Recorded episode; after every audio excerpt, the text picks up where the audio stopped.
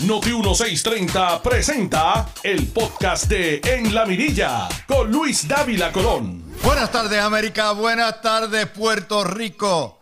Bienvenidos sean todos a su Mirilla 641. Yo soy Luis Dávila Colón y hoy es lunes 22 de enero del año 24. Faltan 288 días para las elecciones, 131 días faltan para las primarias 344 días le quedan a este año y 28 días faltan para el Día de los Presidentes. Hoy es el día de la resaca de la Sanse, la Sanse más exitosa en la historia. Cerca de 700 mil almas pasaron por allí, que entre turistas y todos los que estaban, es casi uno de cada cinco puertorriqueños que se fueron a cerrar la Navidad como corresponde. Gracias a Dios sin incidente de que lamentar alguno. Hoy faltan 193.606 días. No es que faltan, es que han pasado 193.606 días desde que hace 530 años Puerto Rico comenzó su largo historial como la colonia más vieja y más triste del universo. Y Hoy tenemos a las doce y media nuestro panel con Ana Quintero, Peter Miller y Ferdinand Ocasio para analizar todas las noticias a las dos y media, a las cinco y media. Yo todavía estoy en el horario anterior. Parece que estoy en la, en la costa este en vez de la hora de Puerto Rico. Ay, madre. Pues va a estar Peter, Ana y Ferdi para discutir todas las noticias del día de hoy. Estos son los titulares a las 5 de la tarde de hoy. El nuevo día equipara el viaje oficial del gobernador a España con el junket y la gira artística que se regaló Taxtito y los presentados de la legislatura. Y no son lo mismo, ni se escriben igual. Hoy tenemos el calendario de viaje del gobernador que revela el propósito oficial del viaje y no para irse a hartar de cava y de calamares como hace Taxito. No hay psiquiatras para tanta depresión en Puerto Rico. ¡Qué bueno es Lela! Quiquito se retiró, sumó y restó y números rojos en los endosos. Otro ambientalista se quita el disfraz y corre para el Partido Comunista. Ramón Cruz del Sierra Club va a ser candidato a senador. Se retira de Santis y Trump, mire, está, está más feliz que el rabo de un perro. Mientras tanto, óigame, de cajerista en el Partido Nuevo, no, Día, en el Partido Nuevo Día están de cajerita porque por ahí viene Mr. Trump. Y se ranquea Miguel Romero con el exitazo de la Sanse. El nuevo día amedrenta al Supremo por ver el caso del aumento de jueces. Galleros le sacan el pico y las espuelas al FBI. El vocero critica hasta la compra de generadores de energía eléctrica. El New York Times documenta el desmadre nacional y local de FEMA y hoy tenemos lo que la prensa no les reporta. Las estadísticas de la criminalidad al día de ayer. Todo eso y mucho más aquí en su mirilla por Noti 1630 AM de su radio. Buenas tardes. Gracias a todos ustedes por sintonizarnos hoy a las 5 de la tarde, que como todos los días, esperamos que ya nuestro cuerpo de ingenieros y técnicos ya está en vías de resolver los problemas que tuvimos de sonido y que ustedes estén contentos.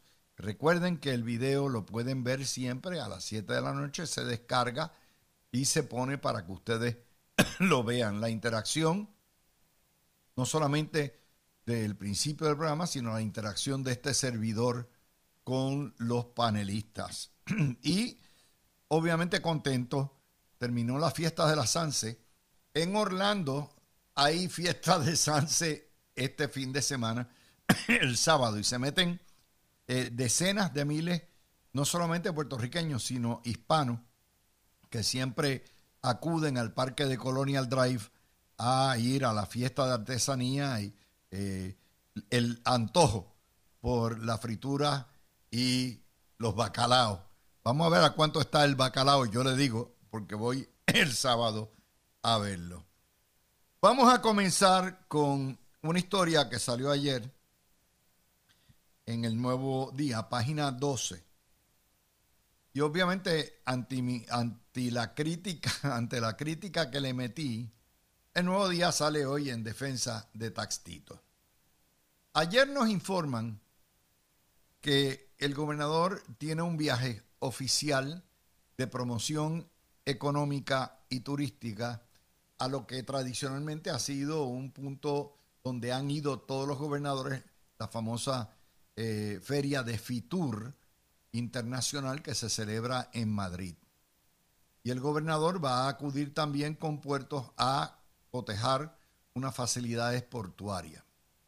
Allá se trepa de presentado Taxtito y cinco legisladores aprovechando el feeding de norma. Esta, es la última chupadita que van a dar.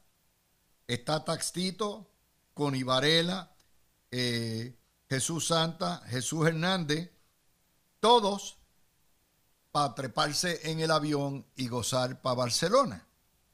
Ayer yo le meto un tuitazo diciendo esto es una barbaridad. Y es una barbaridad porque ni la legislatura de Puerto Rico no tiene ni vela, eh, no tiene vela en ese entierro. Primero, no es deber ministerial, no es deber legislativo. Aquí no hay nada que se ha legislado en cuatro años que sea trascendental, porque esa ha sido la legislatura más vaga, más improductiva y más desastrosa en la historia de Puerto Rico. Y usted dice, ¿qué diablos tiene que hacer un presidente cameral a Barcelona a ir a examinar puertos o colarse en la feria de turismo internacional si ellos no son los que corren la compañía de turismo ni los que corren puertos. Eso le corresponde al Ejecutivo y no hay legislación que se necesite para hacer nada. Esto es una gancería, es un robo, un atraco a mano armada, porque los legisladores, su labor está en puerta de tierra y si tienen que ir a Washington al Congreso por alguna razón legislativa, van.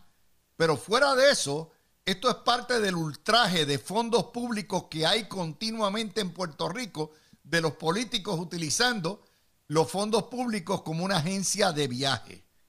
Y le dieron duro y las críticas han sido duras. ¿Qué hace el nuevo día?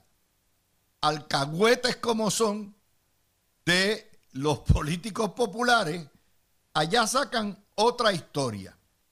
Y la historia de hoy es, página 8, se desconoce el costo del viaje a España. O sea, Fortaleza le explica, mire, esto es por reembolso. Y cuando el gobernador termine su viaje de reembolso, aquí se sabrá cuánto costó el pasaje, en estadía de hotel, en cena, si hubo alguno, dieta, lo que se le paga, y sabremos y le podremos dar a ustedes la información.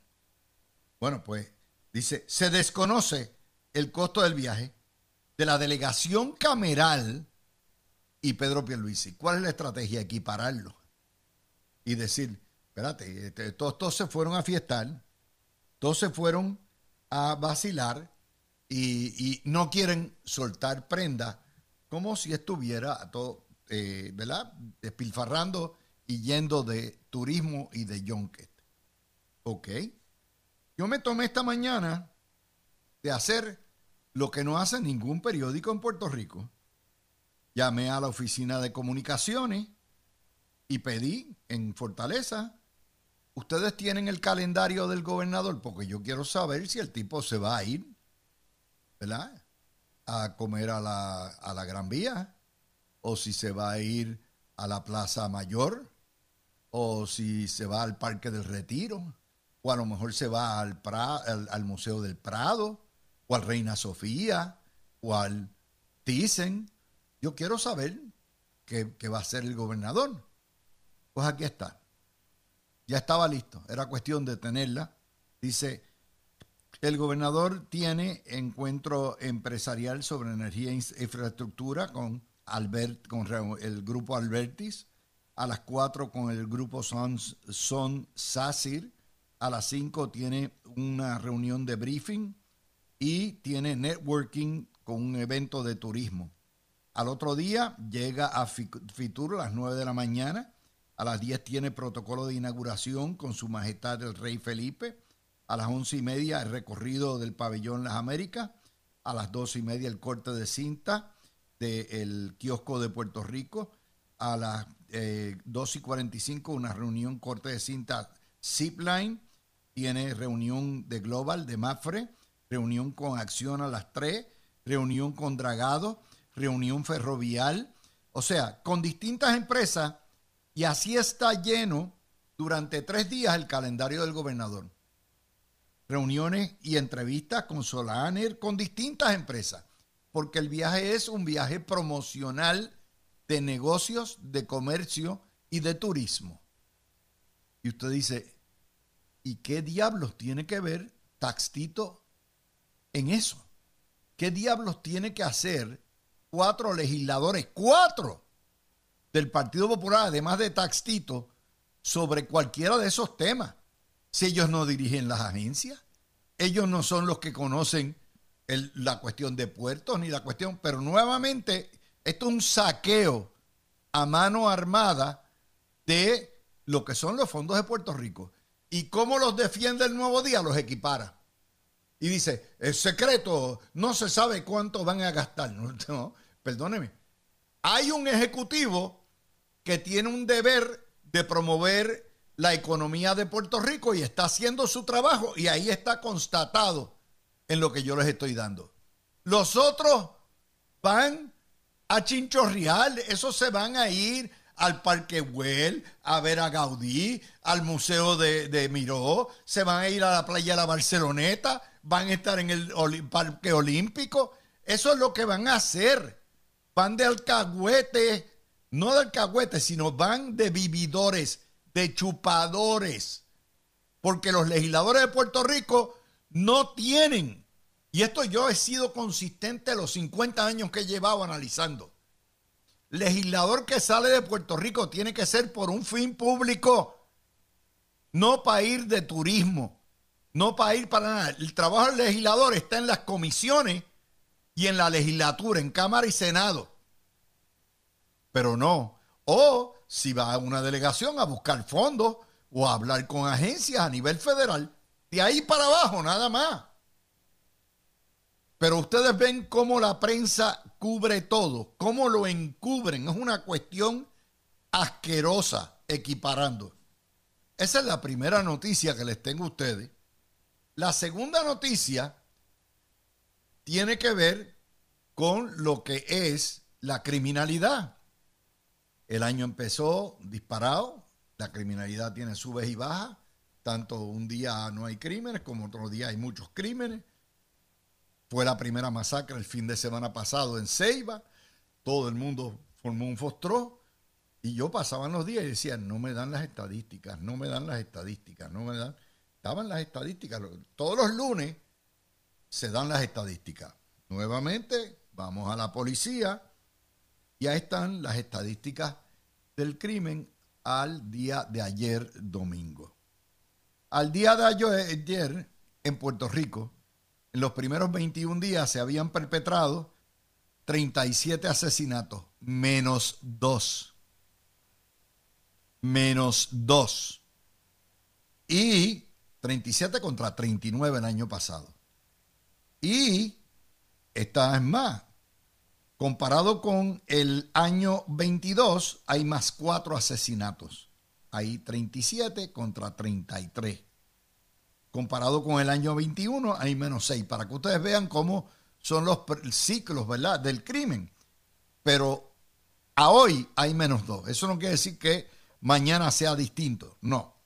En términos de crímenes de los delitos tipo 1, hay 1.145 delitos tipo 1 registrados a ayer domingo, comparado a 1.205. Hay 60 menos. Por esa razón, no les publican para los guardias las estadísticas del crimen que salen semanalmente todos los lunes. ¿Por qué? Porque como el crimen esté a la baja, lo censuran y lo tapan. Esto es nada más que darle clic a las estadísticas de la policía y aparecen. No es que no tengan la información, la información la tienen. Pero eso, a eso es que se dedican. Solamente aquí le vamos a dar las estadísticas. Son las 5 de la tarde y desde la mañana tenemos las estadísticas del crimen y tenemos lo que es el calendario del gobernador.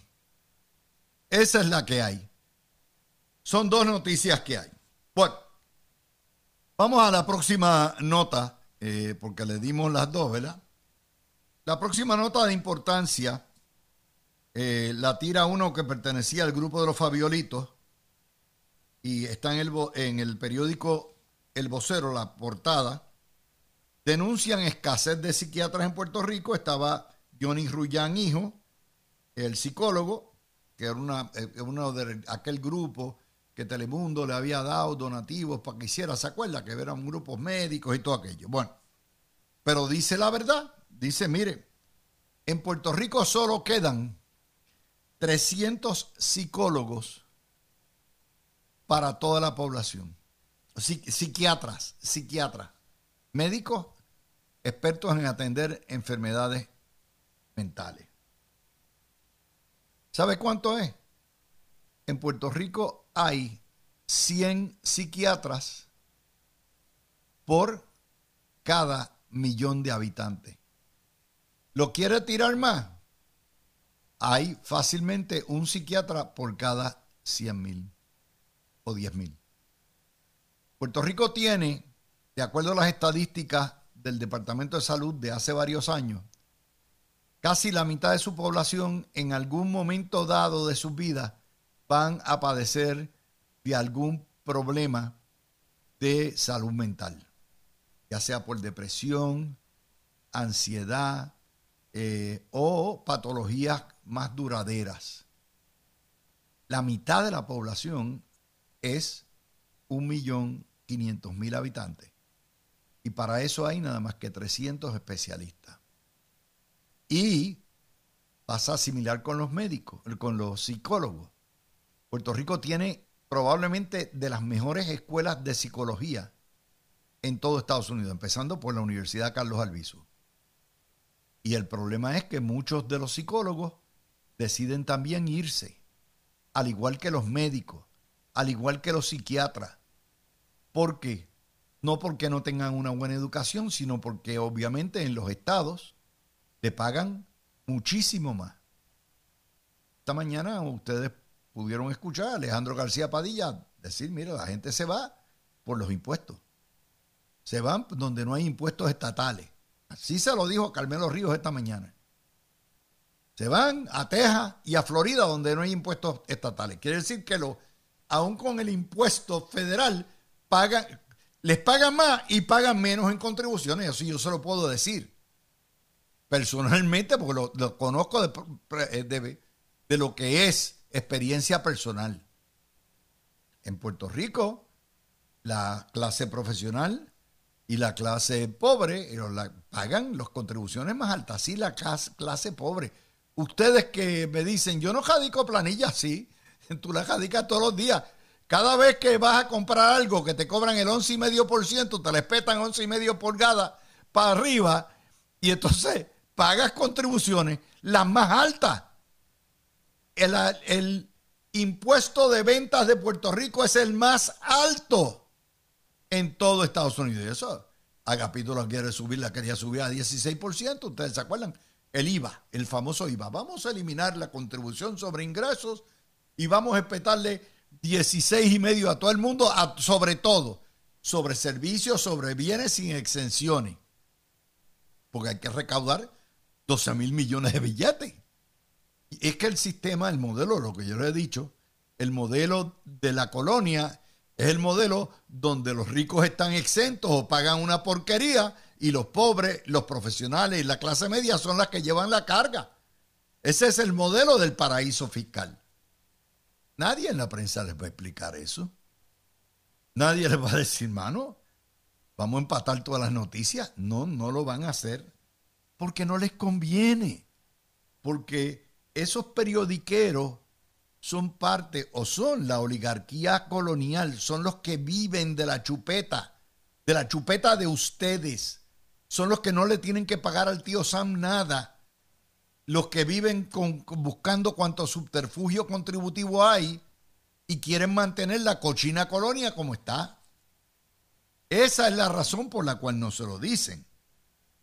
Pero la historia detrás de la historia es que no hay profesionales. Se nos están yendo. Y usted dice, va, caramba, pues el problema, está el problema de la violencia doméstica, la agresión eh, por género, la violencia en los puntos de droga, eh, la depresión, todo ese tipo de cosas está ligada a, eh, produce que los médicos se nos vayan, pero no les pagan. Ahora mismo hay una huelga en ASEM, o va a aumentar.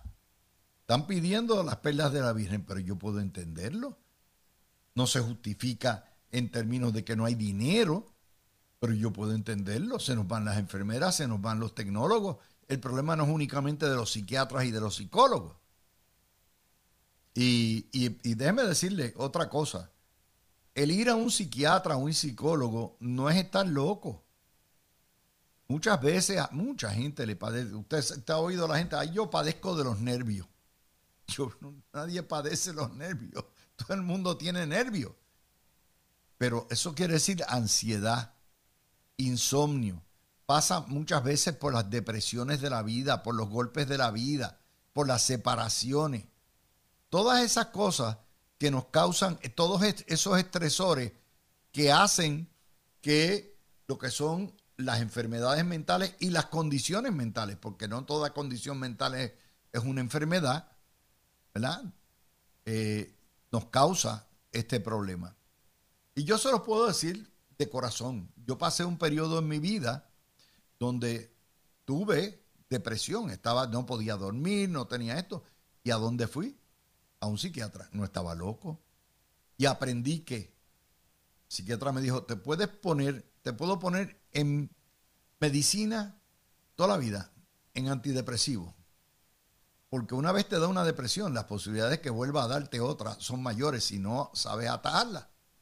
O aprendes conmigo terapia cognitiva tienes una serie de sesiones y aprendes cómo manejar tu estrés, aprendes cómo manejar eh, tu ansiedad, aprendes cómo manejar toda esta situación.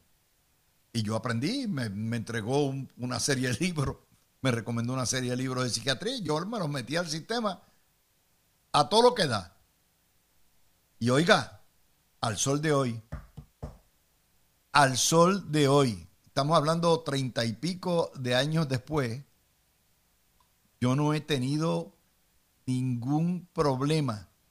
Gracias a Dios porque las terapias cognitivas, que no es otra cosa, sentarse con la psiquiatra sabiendo, buscando tus ansiedades, tus problemas, todo, me ayudó a manejar y a controlar las crisis. Y así debe ser todo el mundo. Ojalá pudiéramos tener un psiquiatra, un psicólogo. Los psicólogos, la diferencia entre un psicólogo y un psiquiatra básicamente es que el psicólogo no es médico y no puede prescribir, o sea, no puede dar la receta. Generalmente en Puerto Rico trabajan en teams, en equipo. Y esto todo el mundo lo necesita. Todo el mundo necesita un terapista alguna vez en la vida, alguna etapa. Eh, muchas mujeres que dan a luz, les da postpartum blues, lo que se llama la depresión postparto, necesitan esa ayuda para salir. Sin embargo, no la tenemos. Ese es, ¡qué bueno es el ELA! Ahí está, el huevito que lo defienda. El huevito que les explica a ustedes por qué la gente se nos va. Ya esta mañana Capito nos explicó en gran medida por qué se nos va. Van poco a poco admitiendo lo que es la tragedia de vivir en una colonia que es una fábrica de miseria, sin poder alguno, quebrada en sindicatura federal, sin esperanza para nuestros hijos, donde los jóvenes se van, donde se van los profesionales, lo que quedamos son los viejos y los viejos quedan abandonados. Ese es el problema que estamos viendo. Ustedes se fijan, aquí le dedicamos este programa a las noticias de sustancia. ¿Qué diablo yo voy a discutir los endosos? ¿Qué diablo yo voy a discutir si los monos se treparon en las fiestas de la, de la calle de San Sebastián, hicieron escante? ¿Qué diablo yo voy a discutir, eh, discutir si un bacalao vale 8 pesos o 10 pesos y por qué subieron los bacalaos de 8 a 10 pesos en menos de dos días en las calles de la Sanse? Yo no tengo tiempo para perder el tiempo. Yo estoy aquí, estamos aquí para ilustrarlos, ayudarlos a todos ustedes para que puedan entender las noticias. Por eso, ustedes nos escuchan a la hora que sea, el tiempo que sea este programa no es necesariamente para ver nuestras caretas, sino para oír el contenido de noticias y de ideas que le damos a ustedes y que ningún otro programa en la radio puertorriqueña ni en la televisión les puede ofrecer. Vamos a hacer la pausa y regresamos. Tú escuchas el podcast de En la Mirilla con Luis Dávila Colón por Noti 1630. Ay, madre. Oyendo ahorita a Carmen. Carmen, Carmen Jové debió de haber sido eh, dentista cirujano, porque ella con ese amor y ese cariño le saca hasta las muelas a cualquiera. Y la oí entrevistando a Ángel Cintrón, eh, que nuevamente es el portavoz de la campaña de Jennifer González, y señaló que Ángel Cintrón que eh, hay que votar por el capitán Román porque hay que asegurar la victoria contra Pablo José. Me han hecho el gameto, el, huevo, lo han convertido en un gallo de pelea. No, Ángel. El huevo es el huevo. Ni el capitán ni Willy Villafaña le tienen que tener miedo al huevito. Pero estamos, yo puedo entender. Jennifer, por su parte, dice que no hay forma de de respaldar a Trump. Yo puedo entender eso. Claro, ella no tiene que ir a Washington a buscar más fondos con un Trump presidente. Ese problema lo va a tener o Willy o el capitán, uno de los dos. Eh, otra de las historias que sale hoy, el equipo de Jennifer González y el equipo de Pedro Pierluisi se establecen las reglas de juego. Y ahí está Francisco Domenech, Ángel Cintrón por el lado de Jennifer y Edwin Mundo y Vanessa Santo Domingo por el lado de Pierluisi. Ese trabajo está hecho. está hecho. Váyanse al colegio de abogados, la revista, y busquen el código de ética de campaña que este servidor preparó para la Comisión Constitucional y que está, son reglas éticas de una campaña donde no se dicen barbaridades, no se dicen embustes, se limitan a comparar. Búsquenlo. Yo los reto a que lo firmen. Tan bravito que es Mundo, tan bravucón que es Domenech. No les tengo que decir que Vanessa no se queda atrás. Fírmenlo. Hagan que sus pupilos firmen ese documento. Está hecho. No tienen, lo tienen, no tienen que hacerlo un solo cambio. Pero está bien. Está ahí.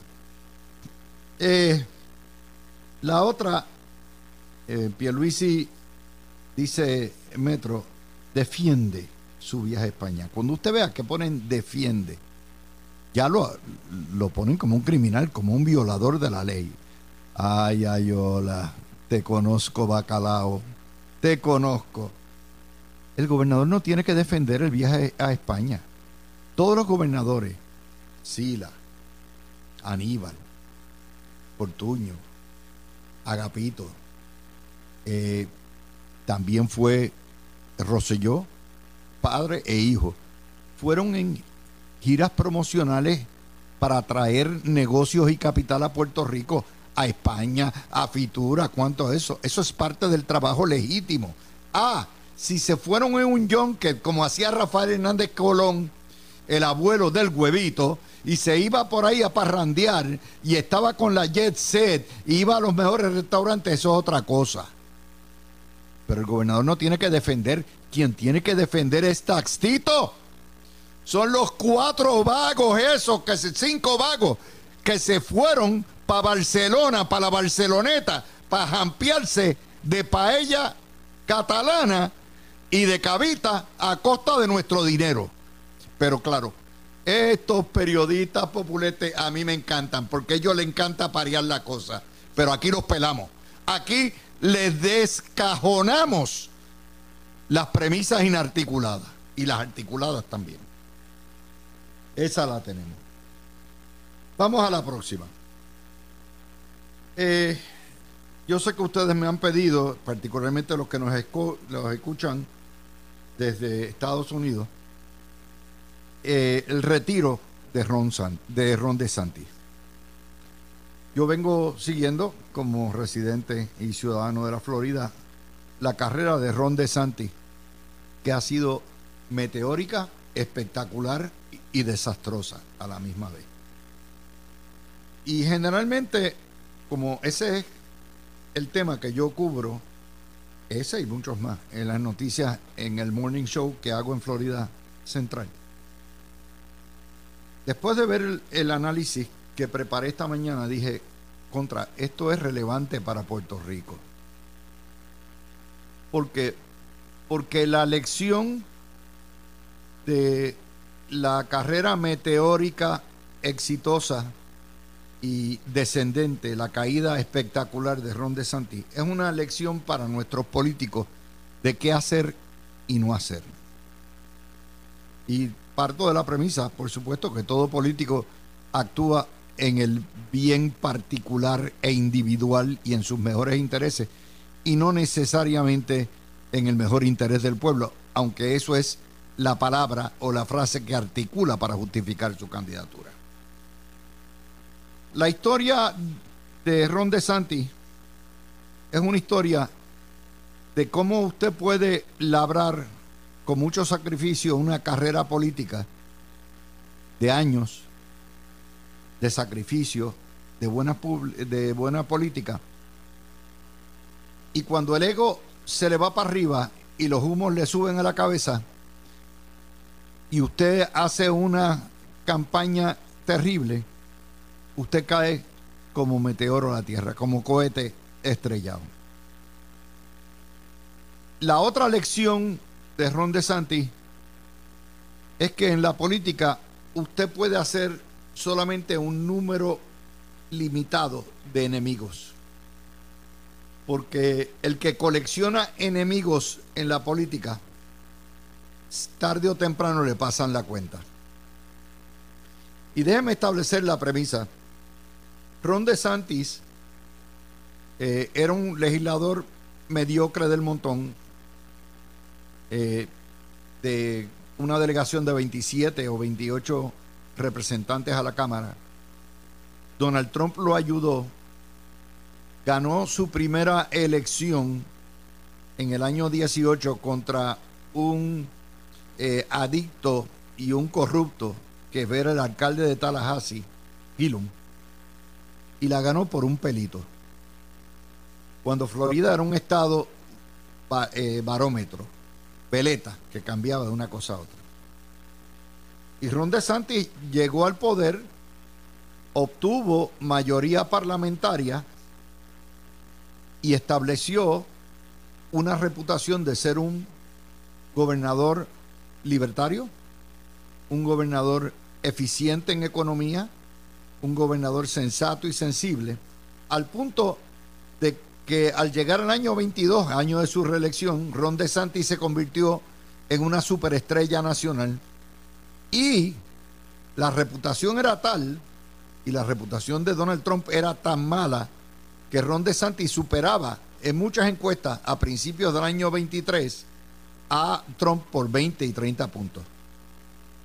¿Por qué? Porque su reputación como un gobernador hands-on, un gobernador eficiente lo llevó a ganarse la estima de los floridianos que lo eligieron como por 20%, incluyendo la mayoría de los hispanos en Florida Central que votaron por él en Florida del Sur.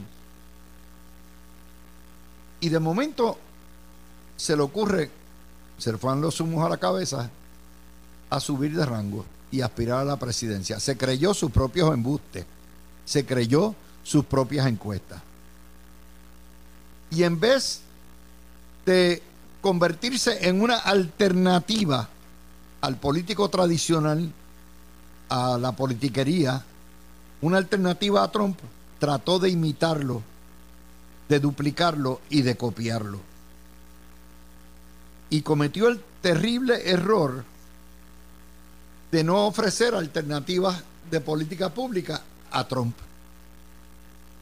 Eh, y en el proceso, para ganarse adeptos de la mayoría supremacista del grupo MAGA, abrió unos flancos peligrosamente vulnerables y divisorios con las guerras culturales.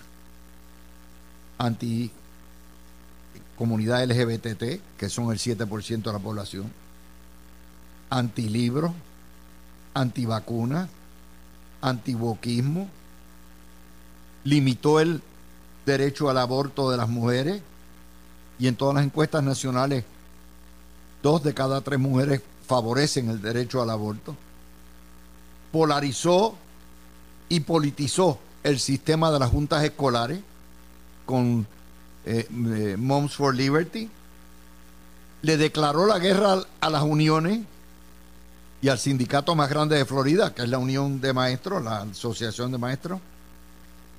Eh, abrió una guerra estúpida contra Disney, le quitó el distrito de Disney, que era un distrito autónomo especial de desarrollo y de redesarrollo.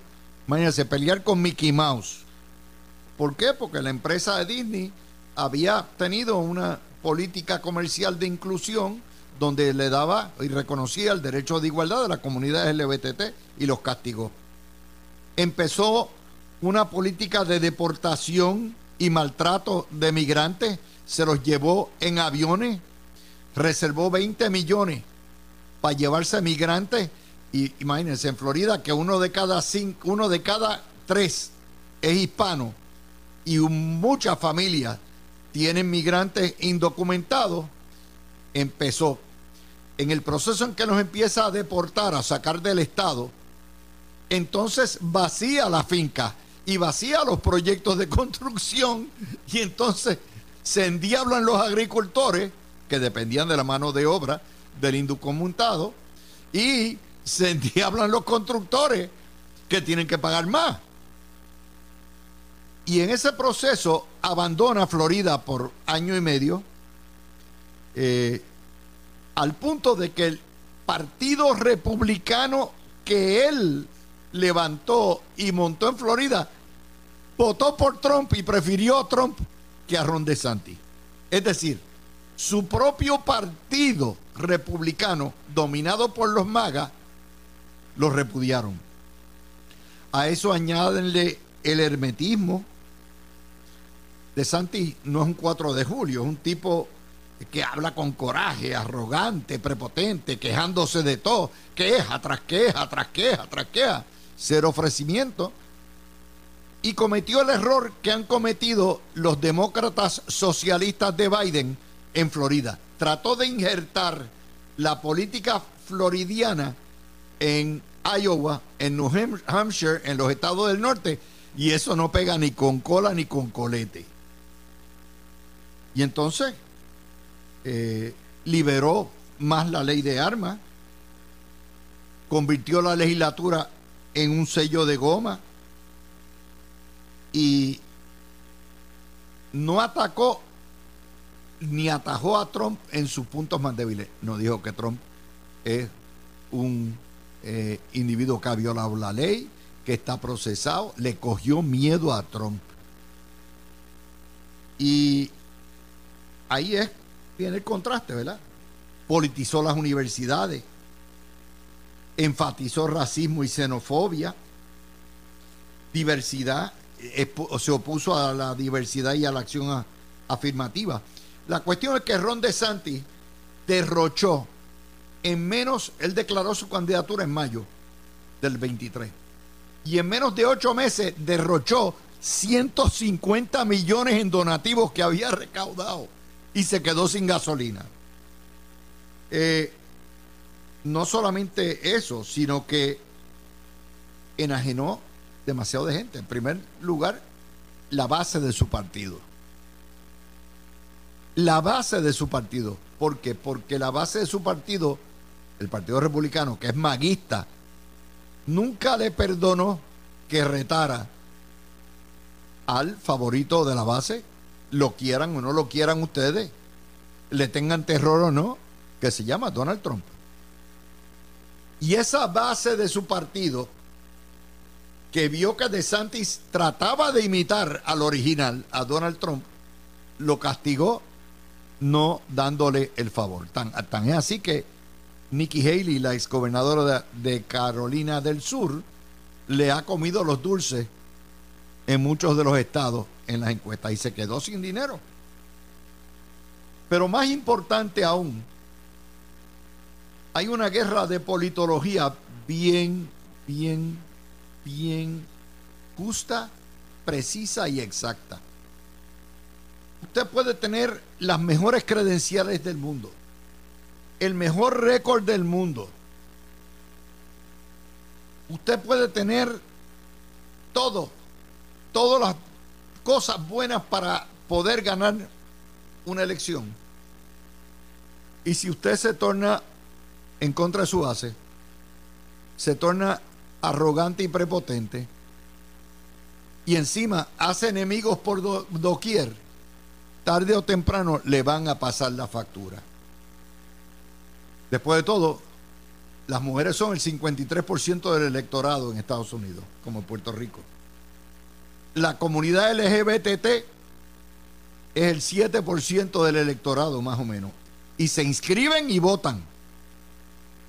Los afroamericanos son el 13 o el 14% de la población.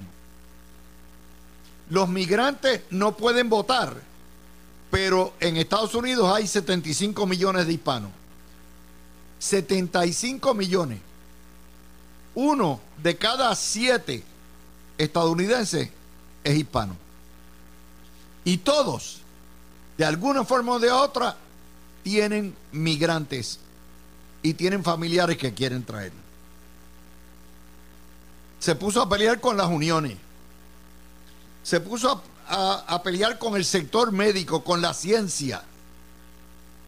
Se puso a pelear con los maestros. Hasta con los chinos se puso a pelear. A fin de cuentas, el never back down que ese es su lema, o sea, no, para atrás ni para coger impulso, básicamente vamos a traducirlo así, terminó dando reversazo y rindiéndose antes de dispararse el segundo a la primera primaria, porque los caucuses no eran primarias, son asambleas de pueblo. Esa es la historia de cómo un hombre brillante que tenía su carisma, que obtuvo el 60% de los votos en su estado, cuando se le suben los humos a la cabeza, ataca su propia base y se mete de enemigo a medio mundo, termina mordiendo el polvo. ¿Cuántos políticos en Puerto Rico no aprendieron esa lección? Desde Rafael Hernández Colón, en su primera administración, la prendió a palo. Sila Calderón, más arrogante y prepotente, la prendió a palo.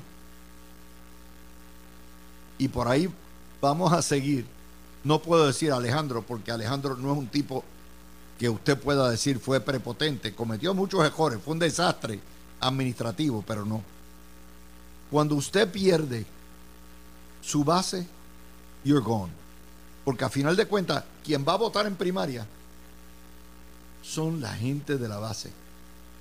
Son la gente que le dieron de comer a usted, los que le dieron los votos, la organización y la confianza para que usted pudiera prosperar como político. Esa es la gran lección de Ron DeSantis. Así que gracias a los que me pidieron que tocara el tema, porque ese ángulo de los paralelismos, y en la historia hay muchos paralelismos de todos los partidos de lo que puede hacer la arrogancia de poder.